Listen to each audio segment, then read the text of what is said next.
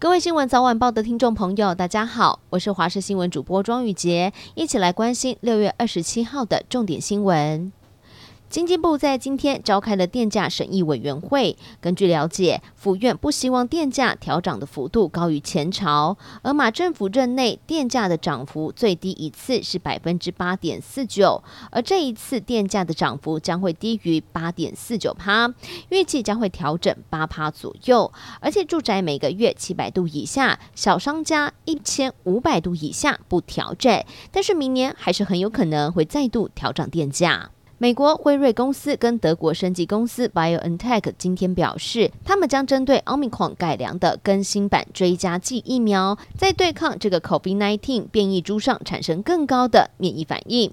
美国食品及药物管理局预定二十八号开会，讨论今年秋季是否会更新 COVID-19 的疫苗。专家团表示，更新的疫苗可能会重新设计，用以对抗 Omicron 的变异株。国内出现了首例的境外移入猴痘确诊个案，对此，台大医院急诊部临床教授李建章表示说，猴痘最强的危险因子有三个：不安全性行为，还有接触确诊者以及疫区旅行，有演变成为重症的可能，死亡率大约是百分之三到六。但是他也认为猴痘是可以谨慎乐观的，不至于演变成下一波的新冠病毒。目前已经跟国际的药厂洽谈采购最新第三代天花疫苗以及抗病毒药物，至于要买哪一种药或是要买多少，主要还是要看采购的状况跟效期性，毕竟猴痘跟新冠的传播情形不同，而且最好要由专家组成委员会来进行建议。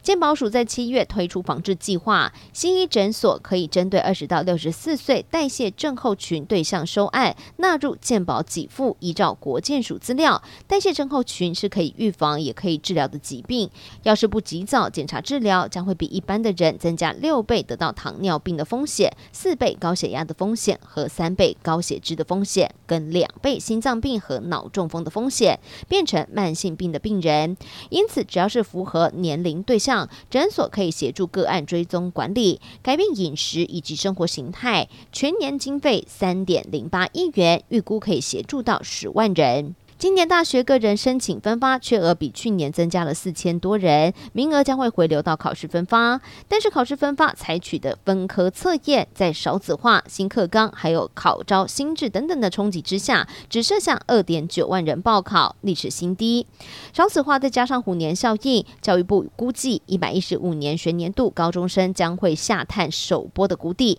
要是家长以及考生还是优先就读公校，全国私校工会预估五年之内至少会有三分之一的私中退场，而当这批学生升大学，也会导致另外一波海啸。最后关心天气，今天各地是多云到晴，高温炎热，花东还有恒春半岛偶尔会有短暂雨，午后还是要留意会有对流发展。而在山区还有靠近山区的平地，也会容易出现雷阵雨跟局部大雨发生的几率。前往山区作业跟活动要小心安全。至于今天的高温都在三十二到三十五度左右，在花东纵谷还有屏东山区会有局部三十六度以上的高温，外出的时候一定要记得做好防晒，补充水分。